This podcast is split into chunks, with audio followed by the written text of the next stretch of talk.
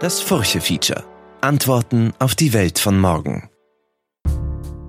Ich bin Manuela Tomic. Willkommen zu unserer Bonusfolge zum Thema Arbeit. Rund die Hälfte der Frauen in Österreich arbeitet Teilzeit. Aber liegt das wirklich vorrangig an der Kinderbetreuung? Oder gehen Frauen bewusster mit ihrer Gesundheit um? Und welche Rolle spielt das Geld im Vergleich zu festgefahrenen Rollenmustern? Die Soziologin Bettina Stadler ist Expertin für das Thema Arbeit und Gender an der Universität Graz. Ich spreche mit ihr über die Vier-Tage-Woche, die Ausweitung der Väterkarenz und über Mitbestimmung im Beruf. Aber zuerst folgt eine kurze Werbeunterbrechung.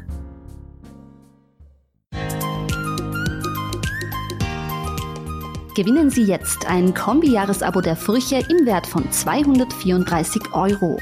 Abonnieren Sie einfach unser kostenloses Testabo. So nehmen Sie automatisch am Gewinnspiel teil. Der Teilnahmeschluss ist der 24. April 2023. Mitmachen können Sie unter furche.at slash abo slash gewinnen 23. Viel Glück!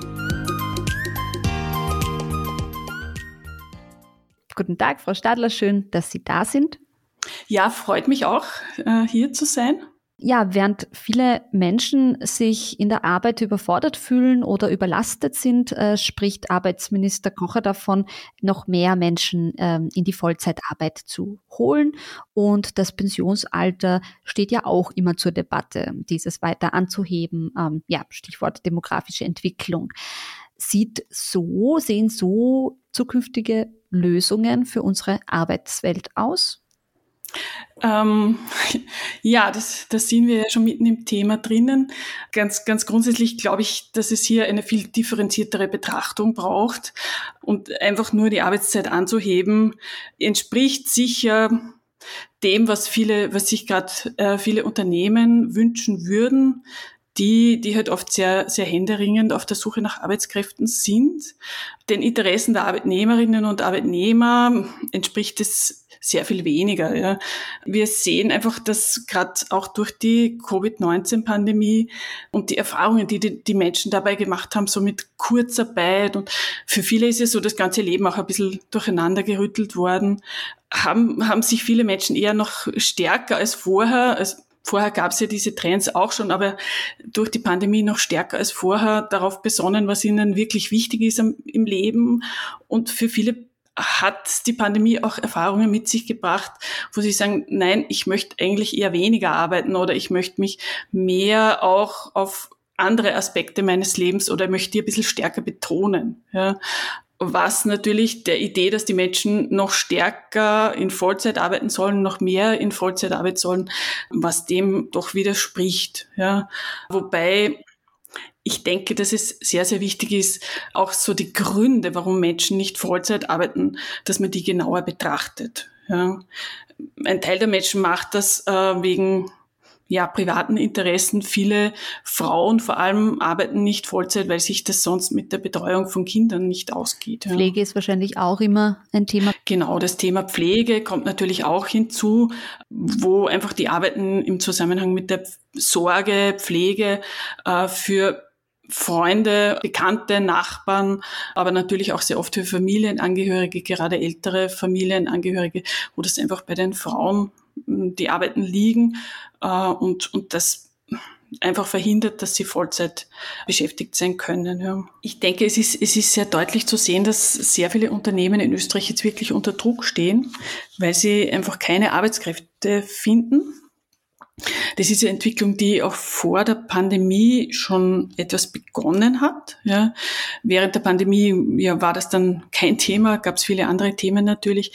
Aber inzwischen, glaube ich, haben oder beobachte ich, dass sehr viele Unternehmen wirklich sehr, sehr große Probleme haben. Dadurch gibt es zum Beispiel auch Druck auf das Arbeitsmarktservice, aber auch, auch Druck insgesamt auf die Politik, hier für Abhilfe zu sorgen, weil wenn natürlich Unternehmen gewisse Aufträge nicht annehmen können, Produktionsprozesse nicht ausführen können, weil ihnen dafür einfach die Arbeitskräfte fehlen, dann ist es schon für die Unternehmen und natürlich auch für die gesamte Wirtschaft ist das ein großes Problem. Ja. Deswegen denke ich, ist es sehr nachvollziehbar, dass da auch das Thema Vollzeitarbeit auftaucht. Man muss aber, um hier zu Lösungen zu kommen, einmal das Phänomen insgesamt differenzierter anschauen. Ja. Die Frage ist nämlich als erstes mal, was ist überhaupt Vollzeitarbeit? Äh, die OECD definiert zum Beispiel Vollzeitarbeit schon als Arbeit von 30 Stunden pro Woche und mehr. Ja.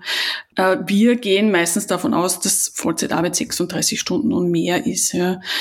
Die Frage ist, wie bringen wir die Interessen der Wirtschaft auch mit den Interessen der Arbeitnehmer, Arbeitnehmerinnen zusammen? Ja, ähm, was wir in der Forschung sehen, ist einfach, dass lange Vollzeit, sprich 45, 50 Stunden pro Woche, sehr unbeliebt ist, ja, auch sehr belastend, sowohl sozial, zum Beispiel man hat einfach keine Zeit, um Freunde zu treffen, Familie zu treffen, Hobbys nachzugehen, aber auch gesundheitlich, ja, lange Arbeitszeiten haben längerfristig auch gesundheitliche Folgen, ja. Was wir in unserer Forschung auch gesehen haben, ist, dass Väter von kleineren Kindern zum Beispiel keine Überstunden mehr machen wollen und das auch weniger tun, immer weniger tun. Ja. Das heißt, um hier die Interessen, Bedürfnisse der Menschen, den Ansprüchen der Unternehmen zusammenzubringen, wäre es wichtig, die Arbeitszeit bei Teilzeit zum Beispiel zu erhöhen, ja, zum Beispiel auf 30 Stunden, auf 32 Stunden pro Woche, zu verhindern, dass Menschen einfach nur 15 oder 20 Stunden pro Woche arbeiten. Damit würde ja insgesamt auch das Arbeitsvolumen steigen, ohne dass wir nach zumindest manchen Definitionen gleich in der Vollzeit sind. Ja. Was ihr helfen würde, sind bekannte Dinge, ja, aus bei der Kinderbetreuung. Wir sehen in manchen Regionen Österreichs, dass nach wie vor Kindergärten in den Ferien flächendeckend geschlossen sind, in den Sommerferien über Wochen, ähm, teilweise sogar mehrere Monate. Ja. Es braucht auch Betreuung für Schulkinder am Nachmittag, gerade das Volksschulsystem. Die Volksschule endet zum Mittag in vielen ländlichen Regionen ohne Angebote für Nachmittagsbetreuung, Ferienbetreuung zum Beispiel für Schulkinder ja, und viele weitere Maßnahmen. Ja. Ähm, bevor wir zu, zur Kinderbetreuung oder zu diesen Herausforderungen kommen, sprechen wir doch über Vollzeit und Teilzeit oder überhaupt die Arbeitszeit, die, die es braucht. Ähm, es gab es äh, immer wieder, zuletzt auch in Großbritannien, ich glaube auch in Oberösterreich hat ein Unternehmen das getestet, äh, Studien zur Vier-Tage-Woche ähm, als ein Lösungsmodell, wie man Mitarbeiter, Mitarbeiterinnen länger und vor allem gesünder in Betrieben halten kann. Manche meinen ja, das 40-Stunden-Modell sei veraltet. Das gilt ja in Österreich seit 1975. Sehen Sie das auch so? Sehen Sie, dass es mehr in Richtung ähm, weniger Arbeit geht, anstatt mehr Arbeit? Der erste Punkt ist einmal, tatsächlich geht die Arbeitszeit auch bei den Vollzeitbeschäftigten zurück. Das wird wohl den Wunsch, dem Wunsch der Menschen auch entsprechen. Ja. Wenn wir uns dann die Daten in Daten anschauen, in Umfragedaten anschauen, äh, was die Menschen wollen, dann sagen weiterhin sehr viele Menschen, dass sie weniger Stunden arbeiten wollen. Das heißt, auch der Trend, den wir auch vor der Pandemie schon, schon über längere Zeit gesehen haben, erfüllt noch nicht die Bedürfnisse der Menschen. Das heißt, weiterhin möchten wir mehr Menschen weniger Stunden arbeiten. Ja. Äh, und ja, ich, ich denke, das ist, das ist ernst zu nehmen, wenn Menschen weniger Stunden arbeiten wollen. Hinzu kommen natürlich immer mehr Frauen. Also ein, ein zweiter Trend, den wir schon länger sehen, ist, dass immer mehr Frauen auch mit kleinen Kindern arbeiten. Ja, dann halt in Teilzeit aus den Gründen, die wir, die wir schon, schon auch angesprochen haben. Ja.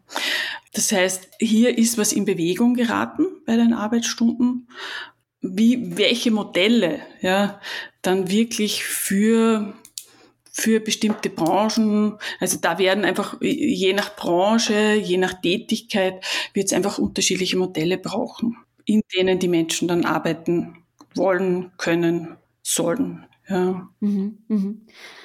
Kommen wir zu zu den Kinderbetreuungsangeboten, die ja eben häufig mit einem Vollzeitjob einfach nicht einhergehen. Jetzt ist es natürlich noch immer so, dass Männer durchschnittlich mehr verdienen als Frauen und sich eine Familie aus finanziellen Gründen dafür entscheidet, dass der Mann weiter arbeiten geht und die Frau eben ja auch arbeitet, aber vielleicht Teilzeit arbeitet. Wie könnten denn hier auch ähm, Lösungsansätze aussehen, um das umzukehren? Weil bislang ist es ja vor allem auch eine ökonomische hm, Sache oder eine meist ökonomische Entscheidung, ähm, warum Väter dann sich nicht, äh, warum Väter nicht in Teilzeit gehen sozusagen und Mütter Vollzeit arbeiten bleiben. Das ist, das ist natürlich ein, ein sehr großes, komplexes Thema. Ja, wir sind hier bei Themen wie Gender Pay Gap, also der Tatsache, dass, dass Männer eben äh, nach wie vor äh, oft mehr verdienen als Frauen, auch pro Stunde mehr verdienen als Frauen. Also da braucht es natürlich, äh, natürlich eine Entwicklung in, in Richtung gleicherer Bezahlung. Wir sehen aber auch in Studien, dass auch bei Paaren, wo die Frau mehr verdient als der Mann oder wo beide gleich verdienen, gleich ungefähr gleich viel verdienen pro Monat, dass hier trotzdem diese traditionellen Rollenbilder, der Mann sozusagen als Haupternährer und die Frau die maximal dazu verdient, dass diese Rollen in vielen Fällen, nicht immer, aber in vielen Fällen weiterhin reproduziert werden. Ja. Ähm, das heißt, ich denke, hier, hier muss sich schon das Bewusstsein ändern. Äh, was wir auch sehen in, in Studien ist, dass es, es gibt Arbeitgeber und Unternehmen, ähm, einzelne, die sehr fortschrittlich sind. Es gibt aber auch viele Unternehmen, die auch sehr traditionell, also wo in denen die Führungskräfte sehr traditionell denken, ja, und wo Väter zum Beispiel Probleme bekommen, wenn sie ankündigen, sie möchten gern äh, in Elternkarenz gehen, sie möchten Elternteilzeit in Anspruch nehmen. Das ist ja äh, eine Maßnahme, die auch Vätern grundsätzlich offen steht. Ähm, das heißt, es gibt in vielen Unternehmen relativ wenig Entgegenkommen gegenüber Vätern die hier eine gleichere Aufteilung mit ihren Partnerinnen leben möchten. Ja. Und natürlich, die Arbeitszeiten von Müttern und Vätern sind ja sozusagen kommunizierende Gefäße. Ja. Wenn ähm, der, der, Vater der Kinder 50, 55, 60 Stunden pro Woche arbeitet, äh, dann wird die Mutter der Kinder, die Partnerin, äh, nur, nur ganz wenig arbeiten können, wenn überhaupt. Das heißt, es braucht, wir brauchen, wir müssen in die Richtung kommen, eine gleichere Aufteilung der Wochenarbeitszeiten von Müttern und Vätern äh, zu erreichen. Ja. Sei es jetzt, beide arbeiten 30 Stunden, beide arbeiten 32 Stunden. Das hätte für uns den Vorteil, dass sowohl Mütter als auch Väter, Männer und Frauen vollwertige oder ja, annähernd Vollzeit arbeiten, vollwertig, vollwertige Arbeitskräfte sind, die ja sehr viel Zeit auch in, in die Arbeit einbringen können. Mhm. Also Sie sehen ähm, hier den Vorteil, vor allem wenn beide, also sozusagen 50-50 im Übersetzen sind, aber wenn beide sozusagen sich da ähnlich ähm, einbringen am Arbeitsmarkt, aber auch in der Kinderbetreuung. Also wenn das eben so aufgeteilt ist, dass nicht jemand einerseits, weil Kinderbetreuung ist ja auch Arbeit, äh, jemand hier einseitig überlastet ist und jemand anders sozusagen ähm, in der Arbeit aber überlastet ist und dann plötzlich irgendwie 50 Stunden arbeitet oder so. Mhm, genau, also ich denke, das, das wäre ein Modell, in diese Richtung müssen wir, müssen wir einfach kommen, ja. Weil man, es ist ja bekannt, äh, die ganzen Nachteile, die auch mit Teilzeitarbeit äh, verbunden sind, ja, was, was das berufliche Fortkommen, was Karriere betrifft. Ja. Wir haben gerade letztes Jahr Interviews mit, mit jungen Müttern, ähm, mit recht kleinen Kindern gemacht im Rahmen von einem Forschungsprojekt und da haben wir gesehen, dass viele einfach um diese diese Teilzeitstellen, die sie sich dann wünschen zu bekommen, ähm, auch bereit sind, Abstriche ähm, bei, beim Job, den sie dann annehmen, zu machen. Das heißt, äh, sie sind dann oft zu gut qualifiziert für die Tätigkeiten, die sie eigentlich ausüben, nehmen das aber in Kauf, weil das vielleicht die, Pass, die Arbeitszeit passend ist. Ja. Da passt ja auch äh, Stichwort äh, Führungskräfte in Teilzeit äh, und Stichwort Unternehmenskultur, weil Sie das jetzt genannt haben, ist ja immer noch kein so ein großes Thema in Österreich, oder? Ja, also ich habe den Eindruck, dass ich denke, man kann nicht pauschal über alle Unternehmen sprechen. Es gibt einzelne Unternehmen, die wirklich engagiert sind, die sich darum bemühen, dass es zum Beispiel in Unternehmen Kinderbetreuungsangebote gibt, gerade für kleinere Kinder, wo auch Führungskräfte zum Beispiel in Karenz gehen, Führungskräfte, männliche Führungskräfte sichtbar Verantwortung auch für ihre Kinder ne übernehmen. das gibt's, aber die Mehrzahl ist es natürlich nicht. Ja. Äh, da denke ich, da das gibt's noch einen langen Weg, den, den wir in Österreich gehen müssen, um hier wirklich auch zur Gleichstellung zu kommen. Ja. Was mich interessiert ein bisschen die Motive, konnten Sie da auch in Ihren Forschungen bislang auch ergründen, ähm, aus welchen Gründen in Österreich so viele Frauen Teilzeit arbeiten? Also es wird wohl nicht immer das Geld sein, es wird vielleicht auch nicht immer die Kinderbetreuung sein. Ja, gibt es da noch weitere Erklärungsmodelle? Ja, das ist, das ist natürlich ein sehr, äh, wie vieles ist es natürlich auch ein, ein komplexes Thema.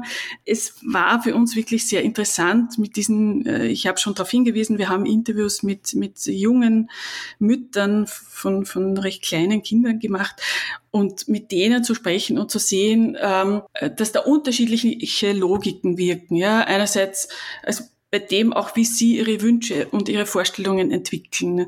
Einerseits wenn man Mutter wird, ähm, fühlt man sich natürlich wahnsinnig verantwortlich für das eigene Kind. Ja.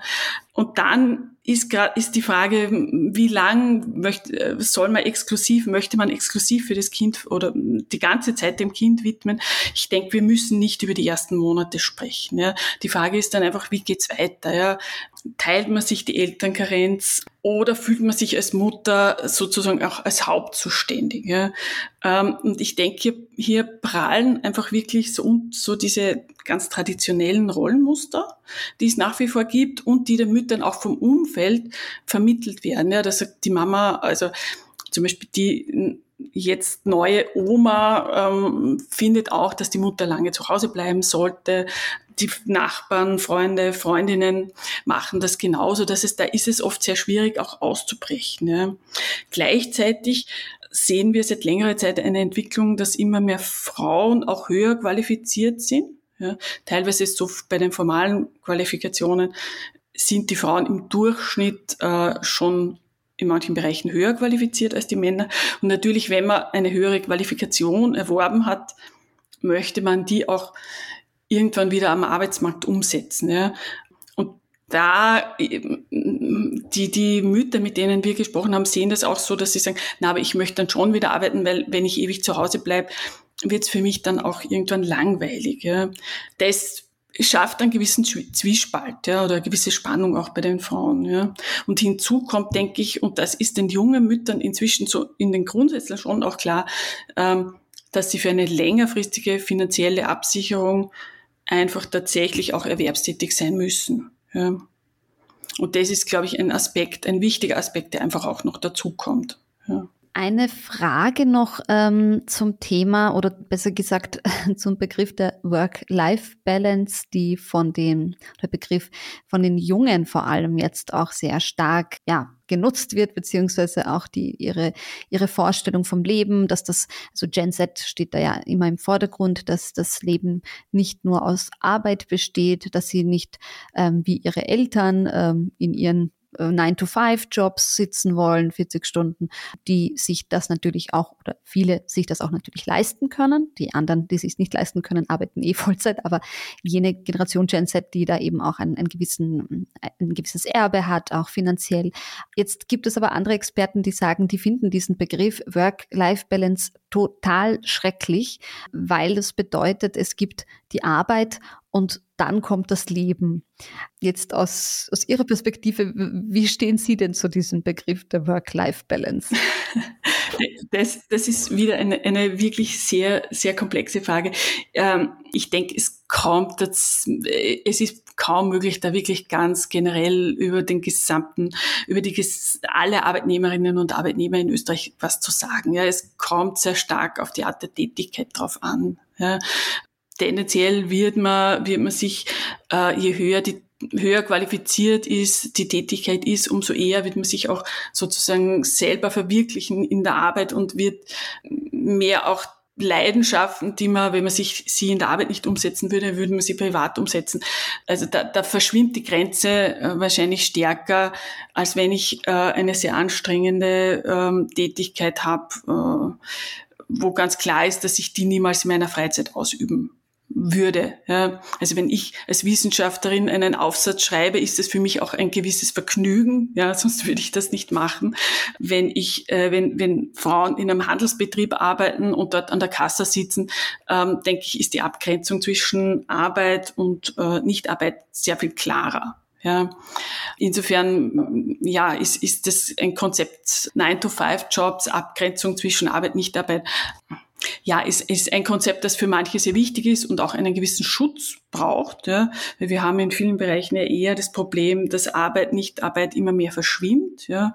Gerade in, in Homeoffice-Settings und jetzt durch die digitalen Kommunikationsmittel äh, gibt es immer mehr Bereiche, wo die Arbeit stark in die Freizeit eigentlich eindringt. Ja, jetzt nicht von den Arbeitnehmerinnen, Arbeitnehmern unbedingt gewünscht, sondern ja, man ist, es wird erwartet, dass man abends noch irgendwelche E-Mails liest. Man ist einfach erreichbar mit dem Handy, egal wo man ist, ja. Äh, und, und solche Dinge, das, das sehe ich eher die Problematik. Ja. Genau über die Jungen müssen wir vielleicht jetzt dann in dem nächsten Punkt nochmal noch mal extra reden. Ja. Genau, weil die ja auch mit ihren Anforderungen an Berufe ähm, ja auch die die Arbeitswelt nochmal komplett umändern und wie gesagt, das bezieht sich eben auf jene, die sich natürlich leisten können. Äh, man sagt ja auch, dass diese Generation, die Gen Z, äh, jetzt auch auf einem Wohlstand ähm, sitzt, auf dem vielleicht andere Generationen eben noch nicht gesessen sind. Und ähm, ja, einige dieser Anforderungen beziehen sich auch auf ähm, das Arbeitsumfeld. Also dass der Begriff toxisches Arbeitsumfeld ist auch noch nicht so alt, wird da auch sehr stark benutzt, um ähm, ja vielleicht auch zu, zu starke Hierarchien ähm, oder eben einen Umgangston in der Arbeit, der nicht passend ist, hier auch ähm, zu, zu benennen. Ähm, also das ist sicher mal ein wichtiger Punkt, aber vielleicht auch ähm, die Form der, der Mitbestimmung. Vielleicht können Sie ein bisschen darüber sprechen, wie ähm, diese Generation, die wir auch ähm, nicht jetzt gerne viel Überstunden macht, sondern da auch eine gute, für sich gute Abgrenzung gefunden hat, ähm, hier auch die Ansprüche verändert und vielleicht auch, was Unternehmen tun, weil viele tun ja bereits schon etwas oder tun können, um diese jungen Menschen besser anzusprechen. Ganz grundsätzlich gibt's, denke ich, gibt's einfach seit einiger Zeit eine Änderung in der Haltung zur Arbeit. Also das ist jetzt eher schon die Generation, die schon in Pension gegangen ist, die so diese Haltung hatte, ich, äh, ich widme eine Phase meines Lebens, also in einer Phase meines Lebens wirklich so viel Zeit als möglich meiner Arbeit, mache auch Überstunden, engagiere mich sehr um dann viel Geld zu verdienen und gute Pensionsansprüche zu erwerben. Und dann, sagen wir so, ab ungefähr 50 versuche ich möglichst dann bald in Pension zu gehen, ja, um dann sozusagen das süße Leben zu genießen. Ja. Äh, das sehen wir jetzt eh schon länger, dass das, das nicht äh, funktionieren wird. Ja. Ich glaube, den, den Jungen ist es sehr bekannt. Und äh, inzwischen ist es auch gesickert, einfach, dass, dass diese, diese Leistung, um dann irgendwann einmal früh ähm, alles nachzuholen, äh, was man vorher vielleicht äh, versäumt oder hinterangestellt hat, dass das nicht mehr funktioniert. Ja, bei den Jungen, ich, also ich wer würde schon dafür plädieren, dass man vorsichtig ist bei diesen Zuschreibungen, so alle Jungen möchten nicht mehr arbeiten. Ich habe kürzlich einen Text aus den 1980er Jahren gelesen, wo genau dieser Vorwurf auch formuliert wurde. Ich glaube, das ist so ein Topos, der kommt auch immer wieder. Ja, ja ich denke mir, es ist, wenn Jüngere jetzt wirklich mit einem bisschen größeren Selbstbewusstsein in die Arbeitswelt hineingehen und von Unternehmen äh, auch zum Beispiel verlangen, dass die Tätigkeiten, die sie ausüben, auch Sinn machen, ja, dass man nicht einfach Befehle ausführt, die ausgeführt werden, weil es eine vorgesetzte Person einfach ähm, befohlen hat, sozusagen, ja, dann ist es ja eine gute Entwicklung. Ja. Ich denke, das kann einfach für Unternehmen auch eine Herausforderung sein, wenn sie die annehmen, äh, von der sie sehr profitieren können. Mhm. Ähm, zwei Fragen zur, nochmal zu dieser demografischen ja, Schere. Ähm, jetzt gibt es natürlich auch viele, die fordern, dass der Arbeitsmarkt in Österreich sich geschwind öffnen muss, ähm, dass es eben äh, ohne progressive Migrationspolitik nicht gehen wird, ähm, dass eben Migrantinnen und Migranten, aber auch Asylwerberinnen und Asylwerber für die Zeit, ähm, in die sie in Österreich auch sind, hier auch der Arbeitsmarkt geöffnet wird, weil es gerade auch in diesem Bereich viele Menschen gibt, die gerne arbeiten möchten, aber die nicht arbeiten dürfen. Ähm, Glauben Sie, und diese Frage stelle ich auch jeden der Expertinnen und Experten, mit denen ich spreche, glauben Sie, dass es ohne eine Öffnung am Arbeitsmarkt äh, überhaupt gehen wird, diese demografische Kluft irgendwie abzufedern in Österreich? Ja, also da, da muss ich vorausschicken, ich bin keine Expertin für Migrationspolitik. Ja. Ich betrachte das, das Migrationsthema einfach von der, von der Seite der Arbeitsmarktforschung. Äh, ja, also da, da möchte ich keine allgemeinen Aussagen treffen. Ich denke, dass das Problem ein bisschen komplizierter ist eigentlich. Ja. Äh, wir, wir, Österreich, so wie viele andere Länder der EU, haben einfach seit Anfang der 2000er Jahre ähm, im Zuge der Ostöffnung, äh, Osterweiterung der Europäischen Union erlebt, äh, dass ein großer Strom, das wahnsinnig viele Fachkräfte aus den neuen EU-Beitrittsländern äh, nach Österreich gekommen sind, sowie nach Deutschland, Frankreich und so weiter und so fort. Ja. Inzwischen sind wir in der Situation, dass diese, diese Arbeitskräfte weniger zu uns kommen wollen, nicht mehr zu uns kommen in manchen Bereichen. Äh, und ich denke, das wird so bleiben. Ja dieser, dieser Zustrom von Arbeitskräften aus, dem, aus den ähm, neueren EU-Ländern ähm, hat sich dann durch die Pandemie noch einmal abgeschwächt. Da sind die Leute zu Hause geblieben und manche sind nicht mehr wiedergekommen. Ja. Und ich denke, dass sie auch in Zukunft nicht unbedingt wiederkommen werden. Ja. Also wir haben vorletztes Jahr äh, in Serbien geforscht, in Niederlassungen äh, von österreichischen Unternehmen in Serbien und haben gesehen, dass es dort auch äh, in manchen Bereichen schon einen Mangel an Fachkräften gibt. Ja, und dass in Serbien sehr viel dafür getan wird, dass die gerade die besser qualifizierten Fachkräfte auch im Land bleiben. Ja.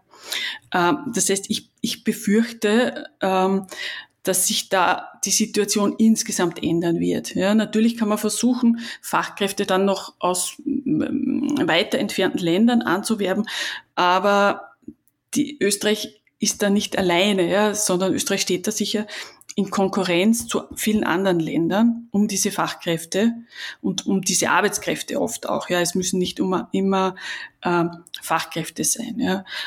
Möglicherweise müssen wir uns daran gewöhnen, dass Arbeitskräfte in manchen Bereichen dauerhafter zur Mangelware werden. Ja dass es schwierig ist, hier, hier Menschen zu finden und dass es auch nicht einfach so geht, dass man vielleicht ein paar Gesetze ändert und dann kommen sehr, sehr viele Leute aus dem Ausland, die unbedingt in Österreich arbeiten wollen. Mhm, weil das ja auch bedeuten würde, dass sie ähm, dann dort ihr Umfeld verlassen und eben in einem anderen Land leben. Das ähm, greift ja sehr stark in ihre Lebensqualität auch ein. Und wie Sie sagen, also jemand, der in seinem Land, in dem er lebt, eigentlich gute Chancen hat oder gut ausgebildet ist, der möchte nicht freiwillig ähm, da jetzt sich das antun, da wegzuziehen oder eben, ähm, ja, gibt auch wahrscheinlich einfach keinen Bedarf. Naja, und die Situation ist schon immer unterschiedlich, äh, abhängig davon, wie einfach die Distanz ist. Ja, also ich denke, man pendelt oder man, man geht einmal für eine bestimmte Zeit ins Ausland über eine Distanz, die man relativ leicht mit dem Auto zurücklegen kann, eher als in einer Distanz, wo ich einige Stunden fliegen muss. Ja. Ähm, dass es natürlich sinnvoll ist, dass Menschen, die in Österreich leben, ähm, die Asylwerber, Asylwerberinnen, dass die in Österreich auch arbeiten dürfen äh, und in vielen Bereichen auch sehr wertvolle Arbeitskräfte sind, wären, das, das ist natürlich unbestritten. Ja. Da spielt ja dann auch die ganze Anerkennung der, der Abschlüsse, die diese Menschen im Ausland gemacht haben, ähm, ja auch eine Rolle. Also genau.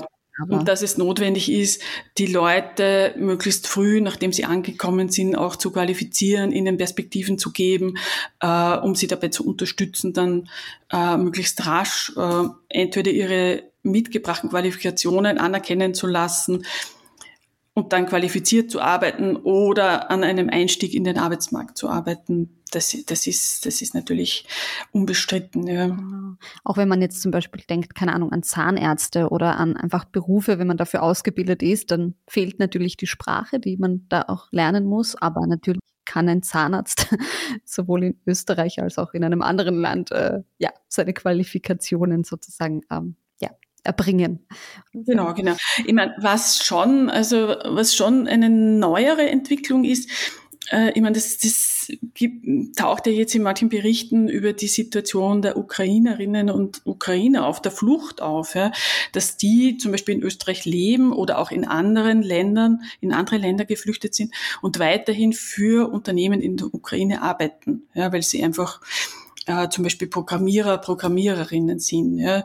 Das heißt, es um für ein Unternehmen in einem bestimmten Land zu arbeiten, müssen zunehmend Menschen nicht mehr vor Ort in dem Land sein. Ja.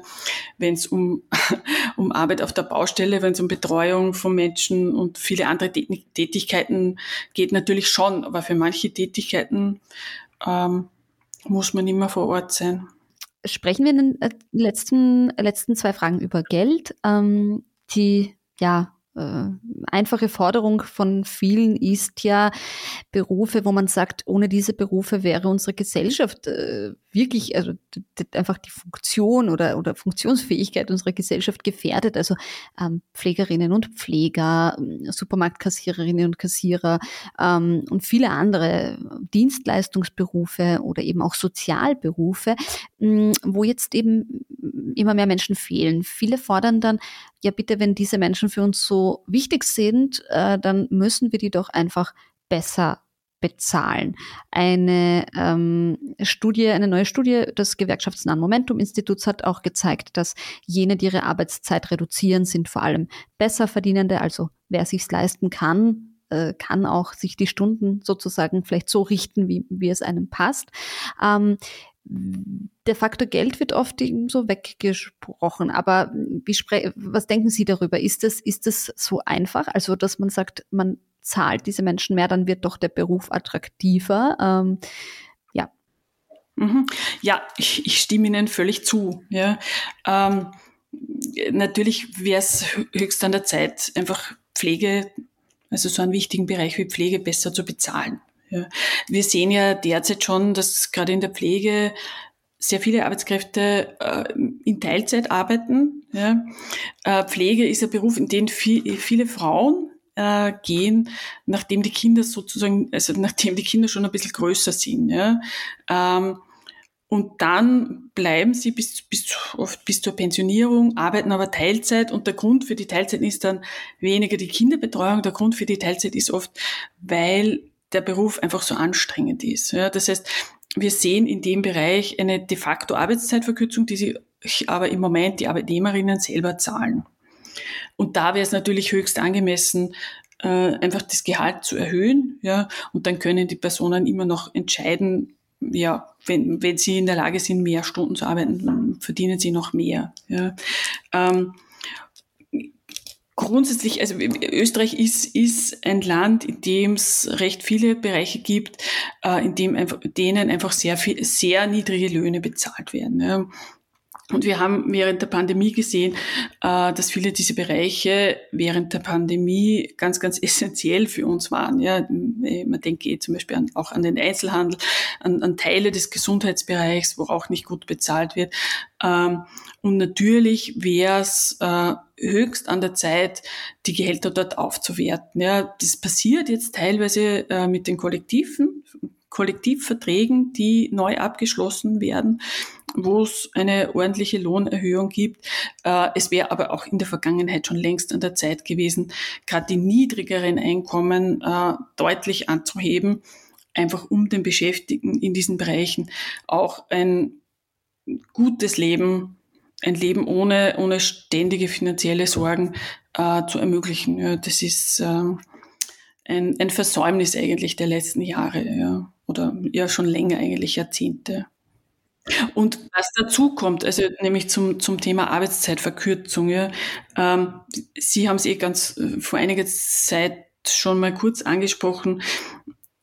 Wir sehen einfach, dass die kürzeren Arbeitszeiten, also die Arbeitszeitverkürzung, die sich die Arbeitnehmerinnen und Arbeitnehmer selber zahlen, indem sie einfach selber entscheiden, sie arbeiten 30, 32 Stunden, das machen vermehrt Arbeitnehmerinnen, höher qualifizierte Arbeitnehmerinnen äh, mit entsprechenden Einkommen. Ja. Das kann man auch, wenn man sich statistische Daten anschaut, dann geht ganz klar hervor, dass in Niedriglohnbranchen die Menschen mehr Stunden arbeiten, weil sie einfach das Geld brauchen. Ja. Und ich glaube, wir müssen aufpassen, dass wir nicht in eine Gesellschaft kommen, wo es so eine Art von Zeitungleichheit gibt. Ja. In dem Sinne, dass manche Menschen mit wenig Einkommen noch zusätzlich mehr Stunden arbeiten müssen und die mit den guten Einkommen dann auch die guten Arbeitszeitmodelle haben. Ja. Vielleicht eine letzte Frage und ich weiß, äh, Sie werden wahrscheinlich sagen, dazu sind Sie nicht äh, die Hauptexpertin, aber ich möchte sie Ihnen trotzdem stellen. Ähm, der ähm, ja, Arbeitsminister Kocher hat ja eben auf die Vollzeit ähm, gepocht, also dass einfach mehr Menschen Vollzeit arbeiten müssen, damit die Pensionen finanziert werden. Ähm, es ist klar, mit den Babyboomern ähm, wird es jetzt einfach sehr teuer, ähm, und, um diese Pensionen auch zu finanzieren. Aber werden wir das tatsächlich nur durch die Arbeit schaffen, also dadurch, dass eben mehr Menschen in Vollzeit gehen, sprich, braucht es nicht ein gänzlich anderes Modell, um die Pensionen jener, die, die jetzt dann eben in Pension gehen und da auch einige Jahre, vielleicht auch Jahrzehnte bleiben, äh, zu finanzieren. Äh, während Corona, ich gebe jetzt einfach mal ein Stichwort, während Corona gab es ja auch ähm, laute Stimmen, wer zahlt für die Krise. Ähm, da war natürlich sehr schnell wieder das Thema ähm, das Thema Erbschaftssteuer oder Vermögenssteuer ähm, wieder im, im, im Gespräch. Ähm, müsste man, also es müssen jetzt auch nicht diese zwei Sachen sein, aber müsste man, wenn es um die Finanzierung von Pensionen geht, nicht das System komplett umstellen, weil sich das ja gar nicht ausgeht, wie einfach das, die, man muss ja nur auf die Demografie-Tabelle schauen und sieht ja schon freien Auges, ähm, wie das, die Frage, wie mhm. das gehen soll. Ja, Sie haben es schon angesprochen. Ich, ich bin tatsächlich keine Expertin für Pensionsfinanzierung es ist nur grundsätzlich so, dass natürlich ähm, es gibt unterschiedliche Faktoren, die in die Finanzierung eines Pensionssystems einfließen. Ja. Ähm, das eine ist die Zahl der Pension, Personen, die in Pension gehen, ja, das, äh, und wann sie das tun. Und ähm, es ist ja nach wie vor so, dass das äh, durchschnittliche Pensionsantrittsalter ein bisschen unter dem faktischen Pensionsantrittsalter liegt. Ähm, da ähm, gibt es auch Bemühungen, das anzugleichen. Ich denke, da ähm, gibt es eine Entwicklung, die schon läuft. Ja. Gleichzeitig äh, gibt es ja, ich habe es vorhin schon angesprochen, sehr viel mehr Frauen, die arbeiten, auch wenn sie kleinere Kinder haben. Also dieses Modell, Mann arbeitet voll, Frau ist Hausfrau, das ist, ist kaum mehr zu finden in Österreich, in einzelnen Bereichen schon, aber ist, ist ein Modell, das, das hat stark, stark, stark an Bedeutung verloren. Das bedeutet aber auch, dass sehr viel mehr Menschen in das Pensionssystem einzahlen. Und ich denke, dass wenn es gelingt, dass zum Beispiel Frauen etwas mehr Stunden arbeiten, ja, weil es Kinderbetreuungsangebote gibt, weil es flexible Angebote der Unternehmen gibt, dann steigen ja auch die Pensionsbeiträge sehr stark. Ja. Ähm, ich, ich sehe keine Argumente, aber ich bin auch keine Expertin von diesem Umlagesystem der Pensionen, ähm, das wir in Österreich haben, abzugehen. Ja, vielleicht gibt es Experten, Expertinnen, die Argumente dafür haben.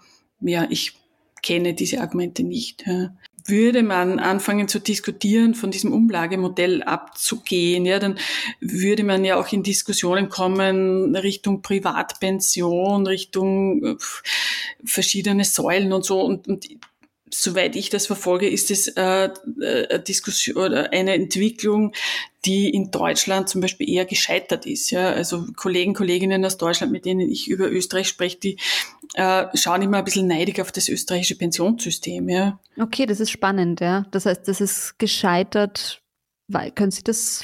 Naja, da gab es ja, gab's ja die Idee, dass, dass es äh, mehr, dass das Pensionssystem auf mehreren Säulen beruht. Ja. Das einerseits die staatliche Pension, ähm, das ist dann diese Riester-Rente, wo man so in einer, in einer ähm, privates Pensionsfinanzierungssystem äh, staatlich gestützt einzahlt und dass man dann sozusagen noch eine dritte private Säule hat, ja, wenn man das finanzieren kann. Ja.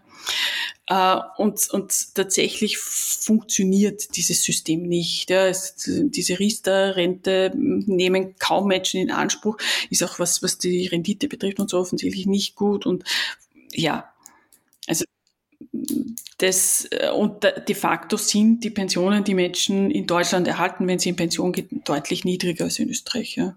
Also das Problem der Altersarmut von Menschen, die ihr Leben lang gearbeitet haben, ist in Deutschland deutlich schärfer, tritt deutlich schärfer auf als in Österreich.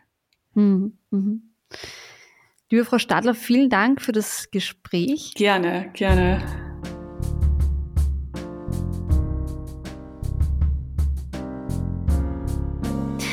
Das war die letzte Bonusfolge unseres Furche-Features zum Thema Arbeit. Möchten Sie mit mir tiefer in das Thema eintauchen, dann können Sie alle Folgen zum Thema Arbeit unter furche.at slash Chancen nachhören. Ebenso finden Sie alle Furche-Feature-Folgen auch auf Spotify, auf Apple Podcasts und überall sonst, wo es Podcasts gibt. Folgen Sie dem Furche Feature auf diesen Plattformen gerne, damit Sie keine Folge verpassen und hinterlassen Sie uns gerne eine gute Bewertung. Möchten Sie die Furche abonnieren? Unter furche.at slash abo können Sie das tun. Ich bin Manuela Tomic, vielen Dank fürs Zuhören und bis zum nächsten Mal.